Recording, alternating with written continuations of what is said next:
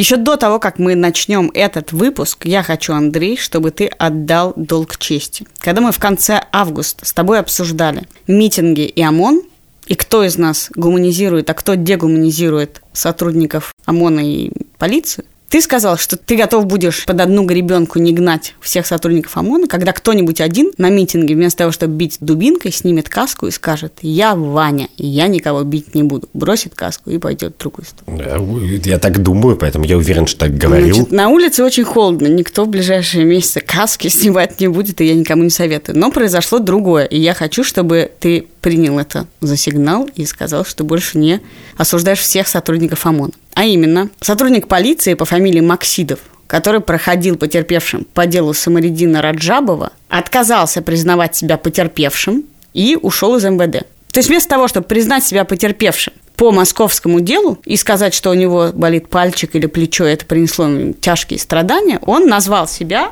отказался и уволился. Это ровно то, во что ты не верил еще Да, я теперь назад. верю в милицию. Я верю в то, что милиция не понимает из человека душу, что милиционеров очень много хороших людей. Я обещаю теперь в нашем подкасте никогда не говорить, что милиционеры – это клеймо, которое полностью определяет поведение человека. Я дожил до этого случая, и для меня это очень важно, правда, что это не монолит. Дай бог, чтобы все, во что ты отказываешься верить, происходило в течение пары-тройки месяцев. Это подкаст «Так вышло». Меня зовут Катя Карангаус. А меня Андрей Бабицкий. Каждую неделю мы осуждаем или одобряем кого-нибудь и обсуждаем этичность разных новых вызовов, которые ставят перед нами новости. Наш партнер – приложение для покупок Joom. Это приложение, в котором можно делать покупки из Китая, Японии и Южной Кореи. На Joom бесплатная доставка, а посылка доедет из Азии примерно за 2-3 недели. А еще в Joom, прямо внутри приложения, есть своя социальная сеть, в которой можно почитать, что про разные товары пишут другие покупатели и блогеры. И вы тоже так можете сделать. Давай дегуманизируем кого-нибудь новенького. Давай. Людей, которые лезут на Эверест. Что еще приятнее дегуманизировать? Я хотел тебя для начала спросить, что у нас с тобой, я уверен, есть на двоих одно общее достижение, которое в моих глазах совершенно не хуже, чем слазить на Эверест. Эверест – это самая высокая точка на Земле, а мы с тобой оба были в самой низкой. В последнем выпуске, когда обсуждали некрофилов? Нет, когда мы были на Мертвом море. Ты была на Мертвом море? Да, я была. Вот, мы с тобой фактически слазили на антиверест. Никто почему-то нам не жмет за это руку, но вот это факт. Те не только не жмут за эту руку, но могут, может быть, не пустить в какую-нибудь важную страну после этого. Да, совершенно это как-то не воспринимается как большое достижение. Сейчас много новостей про Эверест, но самое последнее стоит в том, что некоторый непальский альпинист побил все-все супер-дупер мировые рекорды и за 6 месяцев и 6 дней залез на все 14 восьмитысячников. Ты не хочешь знать, что это такое, но есть в мире 14 гор выше 8 тысяч метров, там трудно дышать, люди туда таскают кислородные баллончики, а он взял и за полгода на них залез, а на три из них он залез буквально за 48 часов. И тут я должна сделать важный дисклеймер. У меня нет никакого конфликта интересов, но я ненавижу альпинистов.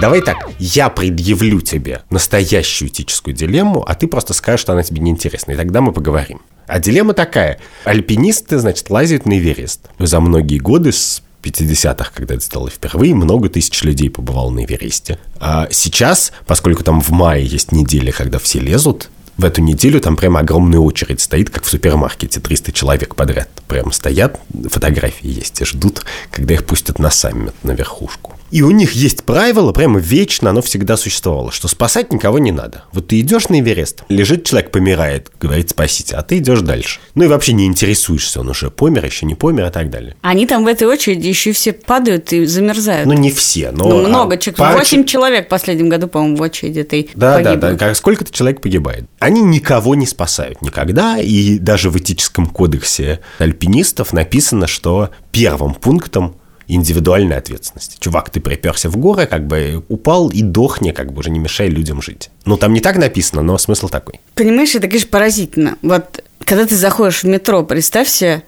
у тебя не просто было бы не прислоняться, а у тебя было бы написано, и прям был бы записан этический кодекс в метрополитене. Если человек упал на рельсы, это его ответственность. В принципе, мы знаем, жизнь – это наша ответственность. Мы родились одни ногими и уйдем из мира одни. У тебя был этический кодекс ребенка в детстве? Откуда ты это знаешь?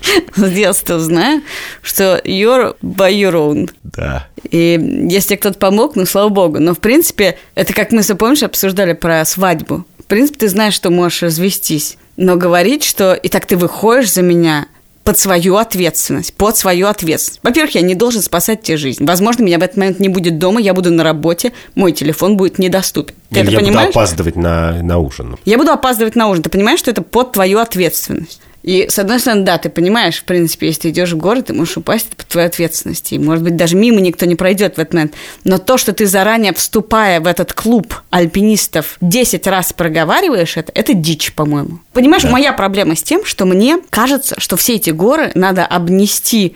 Сейчас у нас теперь в Москве ставят как прям перед ночными клубами эти такие загородительные висюльки – как Просто, в аэропортах. Да, вход воспрещен. Потому, ну, что, потому, что? потому что само занятие альпинизмом, сама культура альпинизма, мне кажется, противоречит всяким этическим представлениям. Даже расскажи об этом уже. Может быть, ну, кто-то из слушателей сидит в горах, тебя слушает на кратковолновом радиоприемнике. Вот есть история альпиниста Александра Гукова, который поднимался на вершину Лоток-1. Он, во-первых, делал это не первый раз, во-вторых, взял с собой напарника, который погиб, в-третьих, его спасали в течение 140 часов, потратили кучу денег на вертолеты, все это спасательная операция стоила очень дорого. Он довольно долго к этому шел. То есть человек, входя в этот мир, овладевая какой-то странной идеологией, мы ее сейчас с тобой обсудим, начинает готовиться к тому, что с огромной вероятностью, потому что эти высокие горы с большой вероятностью приводят к смерти, обморожению, инвалидизации и трате огромных средств на твое спасение ты рискуешь тем, что твои дети останутся без отца,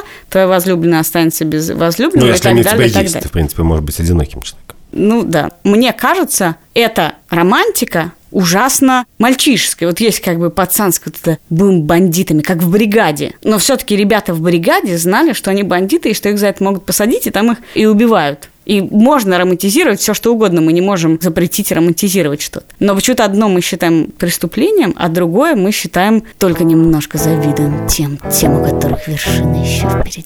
Ну, то есть ты считаешь, что это просто такая немножко безответственная подростковая глупость? Я считаю, что не немножко. Я считаю, что это очень широкомасштабная, спланированная и дорогостоящая глупость. Подожди секунду. А вообще, что тогда в мире не глупость? А влюбиться глупость? А поехать в хадж в Мекку глупость? Нет, а... нет, ну подожди. Поехать, значит, влюбиться – это не спланированная акция. Ты не можешь потратить очень много денег, пожертвовать 40 людьми, чтобы влюбиться. Там просто был текст про это, собственно, негласное правило, что, в принципе, ты не спасаешь людей, которые встречаются тебе по пути на Эверест. И там был пример про человека, мимо которого прошло 40 альпинистов. И там аккуратно говорится, что, может быть, не все из 40 видели, что он замерзает и умирает, но часть из них точно осознавала, что с ним происходит. Когда ты влюбляешься, это не является оправданием ничего, кроме измен, не знаю, рискового поведения твоего собственного. Ты не жертвуешь другими, например, людьми.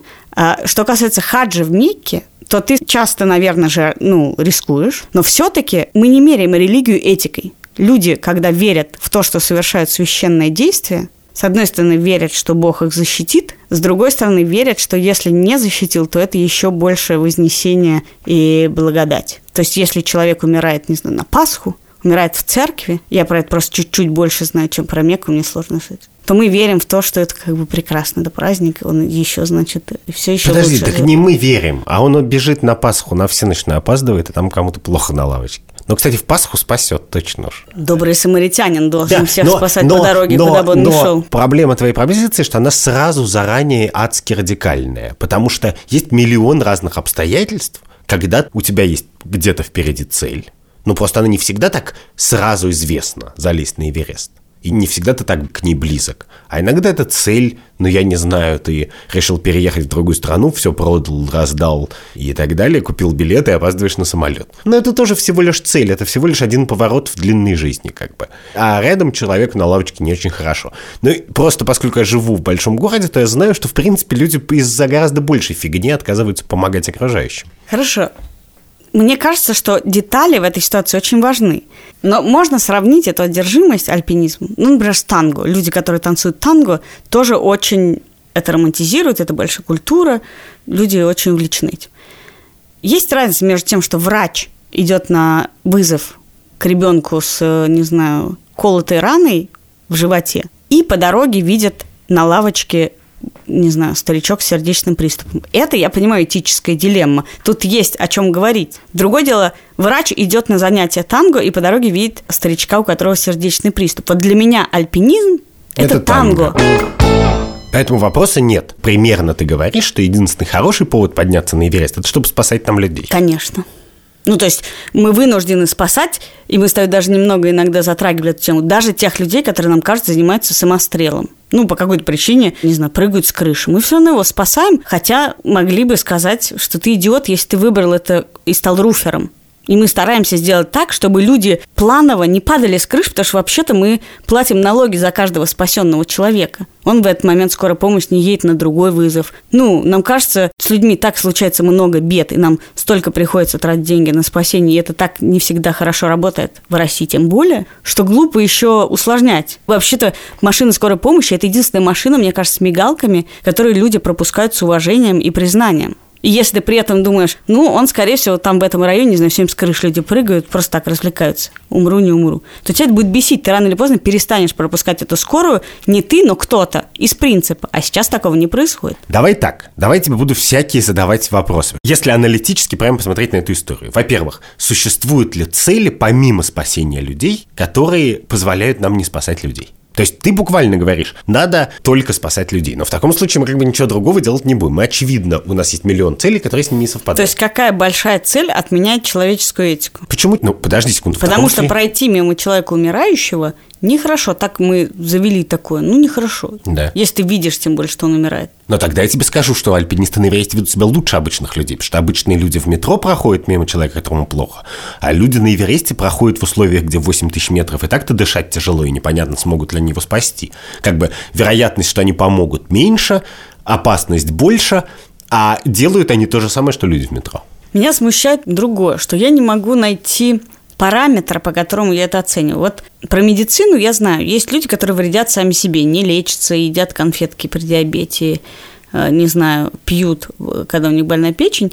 И я считаю, что мы должны всем помогать, закрывая глаза. Потому что как только мы открываем глаза и начинаем оценивать, то начинается настоящий фашизм. А ты что такой толстый, а ты что такой старый, а ты что-то какой-то генетически не очень ценный, а у тебя что за хромосома тут вообще?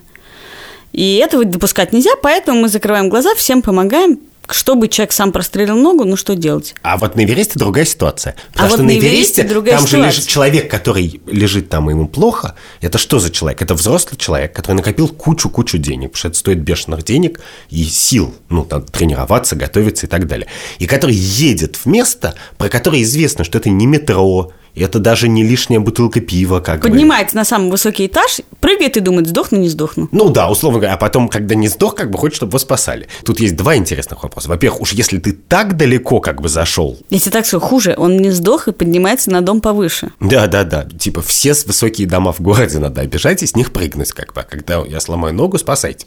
Ну, в принципе, чувак, но если ты настолько взрослый, что ты готов достичь самого главного приза в истории человеческого героизма, то может, ты сам за себя будешь уже отвечать, и этот этический кодекс прав, с одной стороны. А с другой стороны, если будут спасать, то, может, мы лишим всех остальных людей удовольствия от хождения на Эверест. Может, все удовольствие, может, весь смысл, все, ради чего они тренировались годами и копили эти деньги, состоит в том, чтобы доказать, что твои навыки, таланты и целеустремленность как бы победят вот и эту стихию тоже. И если мы повесим страховочную сетку внизу, то они скажут, ну нет, теперь нам не интересно ходить. Или они заведут себе такие футболки, в которых будет написано, я хочу получить удовольствие от этой прогулки, не спасайте меня ни за что.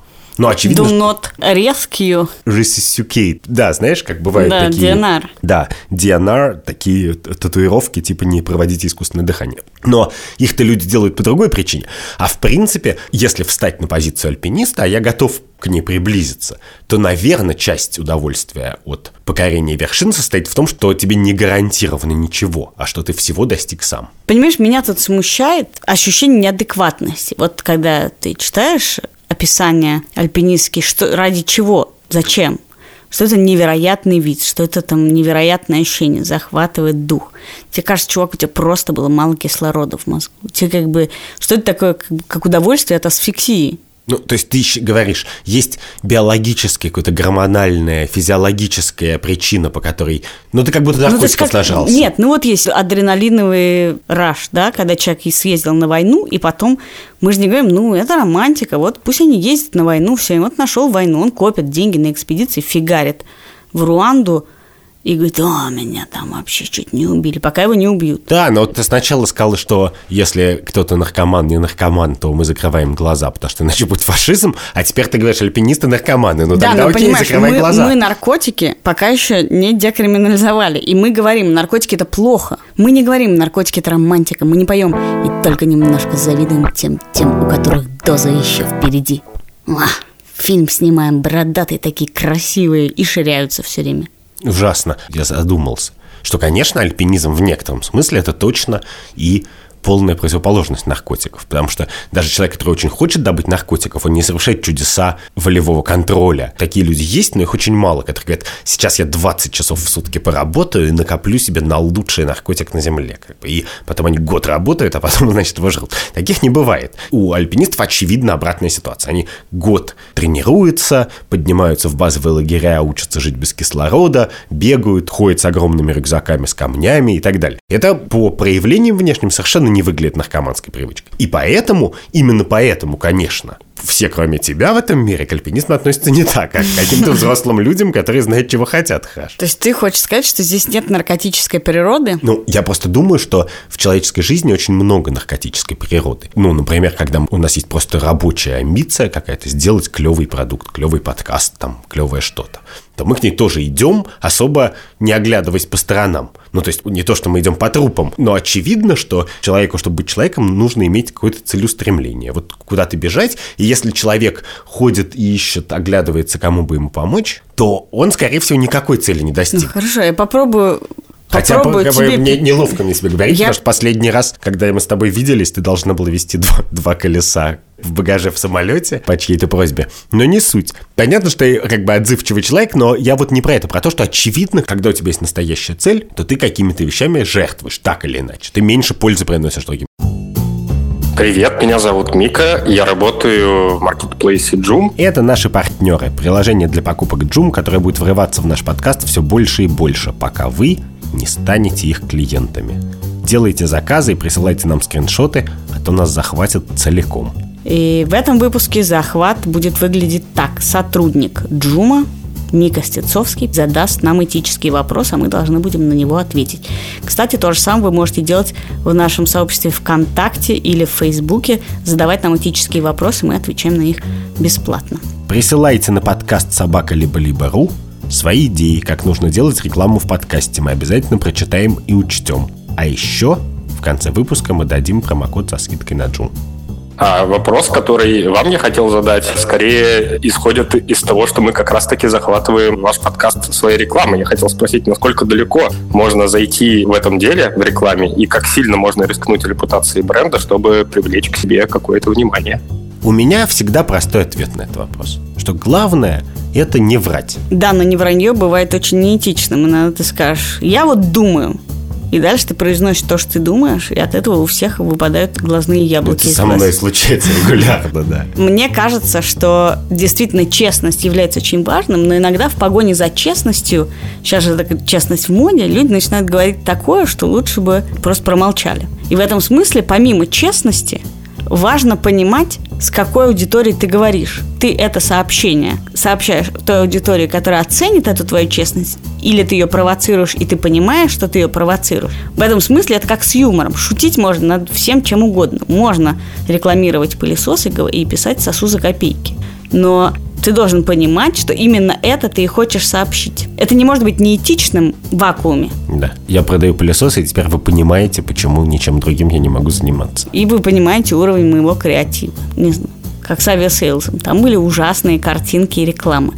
Но ты понимаешь, моя аудитория, она когда едет в отпуск, у нее вообще планка падает, все ржут над чем попало. В пятницу, в особенно в пятницу. 6 То- вечера, когда ты Только уже билет хочу. Но вот, кстати, тебе не кажется, что рекламная деятельность, она создает, конечно, все время сложный, мучительный моральный выбор? Потому что они все время пытаются, так сказать, оказаться на острие, понимаешь? Чем больше ты пытаешься оказаться на острие, или, говоря по-русски, хайпануть, тем больше ты можешь оказаться, так сказать, со стрием не в том месте. Хорошо, возможно, ты уже зомбирован советской романтической культурой альпинизма и мировой. Я попробую тебе привести другой пример. Вот представь себе, что спустя какое-то время очень женственным и очень возвышенным и романтичным будет отправиться на железную дорогу, лечь вдоль рельсов посерединке и ждать, пока проедет поезд. И ты никогда не знаешь, какая у него там внутренняя система, потому что современные поезда бывают низенькие, бывают высокие, и, возможно, тебе снесет просто нахрен полголовы а может быть нет, и ты не знаешь этого. И вот женщина, чтобы стать ну, по-настоящему женственной, купит весь год на супер дорогое платье Шанель, Дольче Габбана, ну, разные есть компании в платьях, которых хорошо лежит. Покупает его и идет вдоль рельс. Места там довольно мало, потому что там какие-то полтрупа лежат, какой-то рук нет, какой-то ног нет, какие-то окровавленные платья. И вот она идет, и надо долго приходится идти, вот она идет, идет, находит свободные местечки и ложится там. И на каждую эту отрезавшую, значит, то без ручек, то без ножек, вот эти все красотки, деревенские жители, уже задолбавшиеся, звонят в скорую. Говорят, а у нас опять. И она на каждый вызов ездит. У тебя это не вызовет вопросов, не стоит ли закрыть станцию, проверить этих женщин, все ли с ними в порядке, не вызывает ли это наркотическую зависимость, адреналин, не стоит ли им давать адреналиновую заместительную терапию какую-то. Ну, я не знаю. Ты нарисовал красивый образ, но эта картина, да, ты говоришь, а вот, представь себе, люди очень странно себя ведут. Ну да, с моей точки зрения, во-первых, люди очень часто ведут себя очень странно.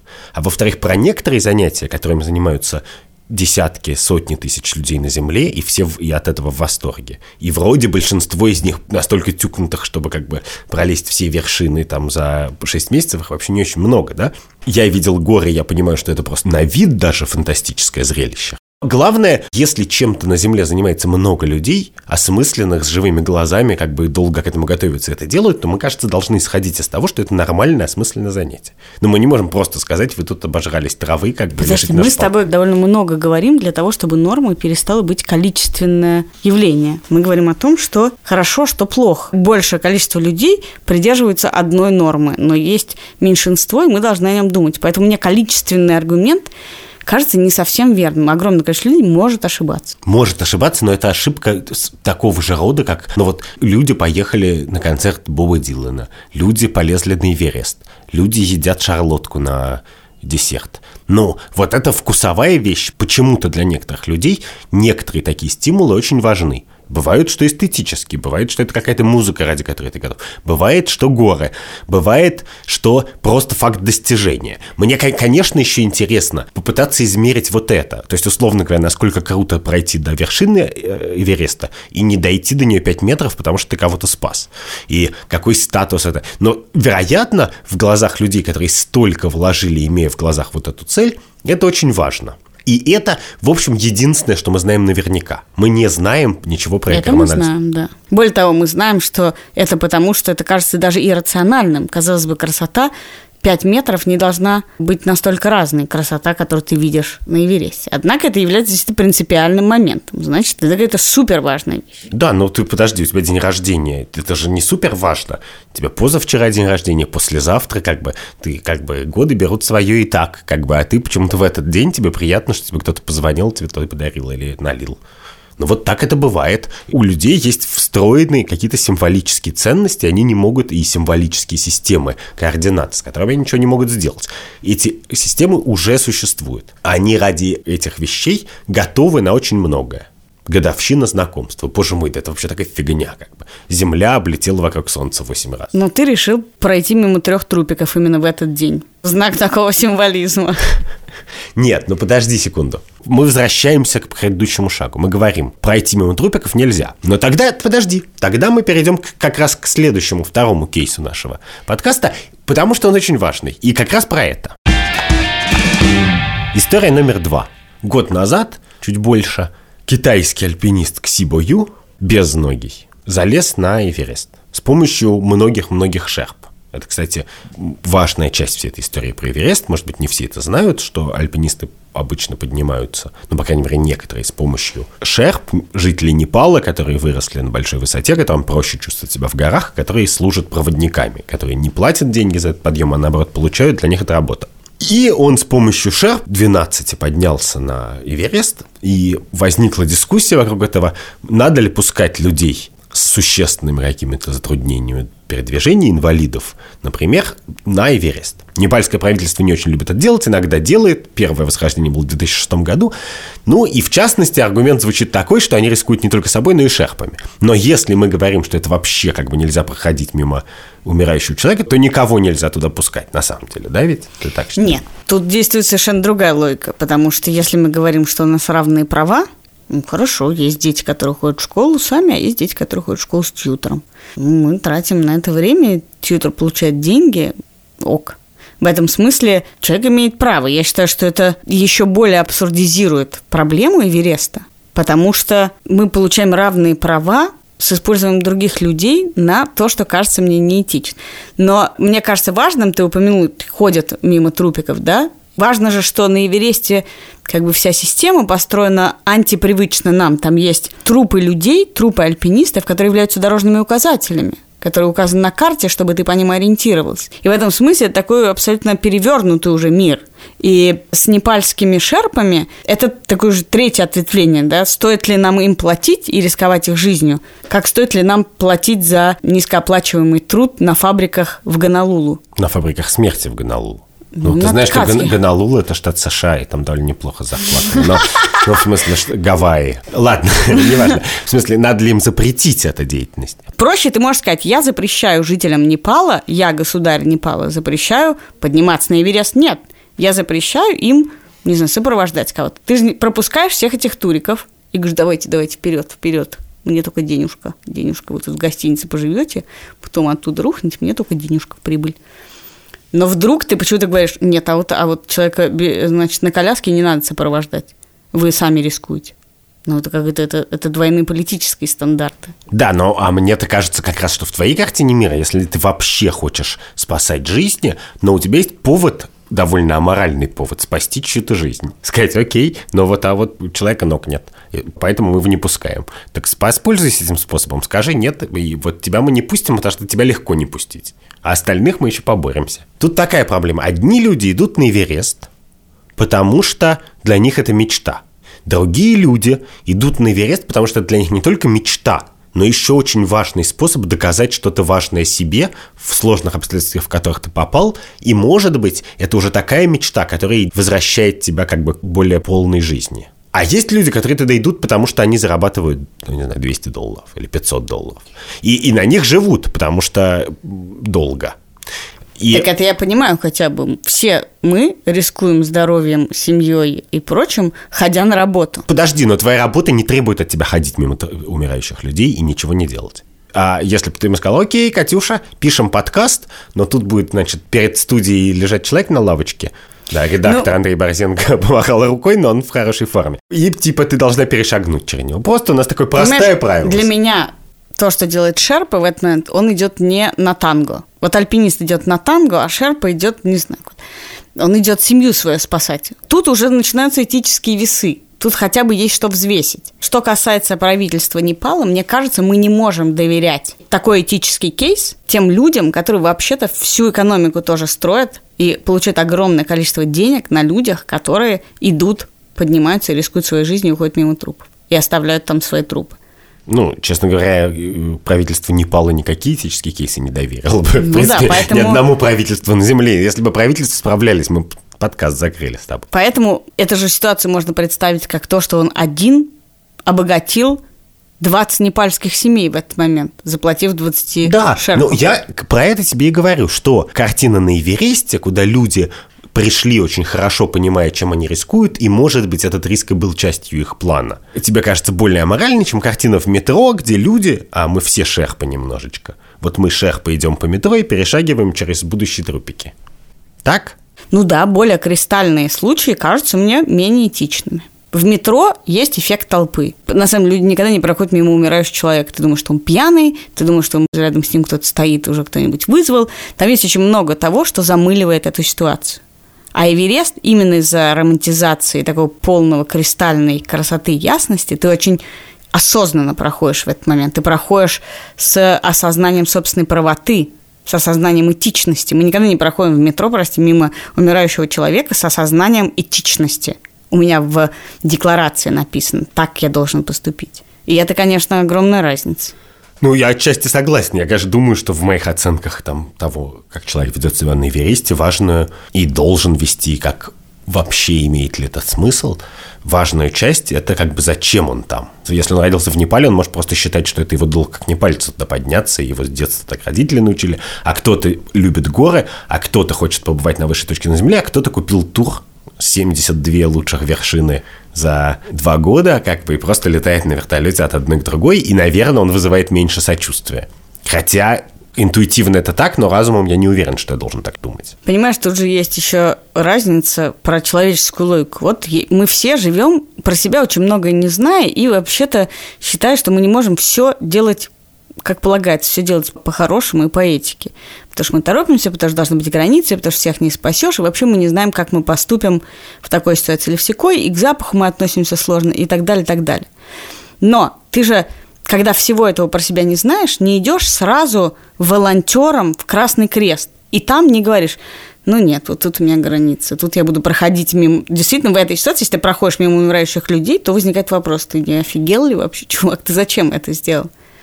Ты вообще очень многое про себя не проверяешь. А когда решаешь отправиться в ситуацию, где каждый второй, десятый в очереди начинает падать и срываться... Ну, не каждый второй десятый, каждый сотый. Каждый сотый в очереди. То это, конечно, такое специально поехать в то место, где ты оказываешься в перевернутой этической картине. Это для меня просто посыл изначально странный. Да, но вот это, кстати, на редкость убедительно звучит, да что если ты себя не проверил, то нифига лезть в такое место, где тебя будет жизнь проверять. Потому что не надо парня в город тянуть, понимаешь, рискнуть. Ты как бы спроси просто, чувак, ты когда я начну умирать, ты меня возьмешь? Он скажет, нет. У нас в правилах записано нет. А ты такой, а я думал, рискнем как бы. Пойму, что к чему. Да, но, но может быть, если вот тебя послушают, много людей, то появится прямо целое такое движение людей, которые будут Антиальпинисты? Платить, которые будут платить 11 тысяч долларов непальскому правительству за право подняться на Эверест, подниматься, не доходить 50 метров до вершины, кого-нибудь брать и вытаскивать. Ну, кстати, я думаю, рано или поздно появится. Это был подкаст «Так вышло». Я Катя Крангаус. А я Андрей Бабицкий. Это подкаст студии «Либо-либо». Мы делаем его с помощью редактора Андрея Борзенко, звукорежиссера Эльдара Фаттахова и продюсера Лики Кремер. Подписывайтесь на нас везде, где можно слушать подкасты или читать соцсети. Оставляйте нам рекомендации, это помогает другим узнать о нашем подкасте, и значит вы помогаете нашему подкасту. И помогайте нашему патреончику, в котором этот выпуск появится без рекламы. Не проходите мимо, поступайте этично, подписывайтесь. Скидка на все покупки в приложении Joom 10% по промокоду либо-либо 2. Внимательные слушатели нашего подкаста, кстати, могут угадать, видимо, какой будет промокод в следующий раз. Пока. Пока.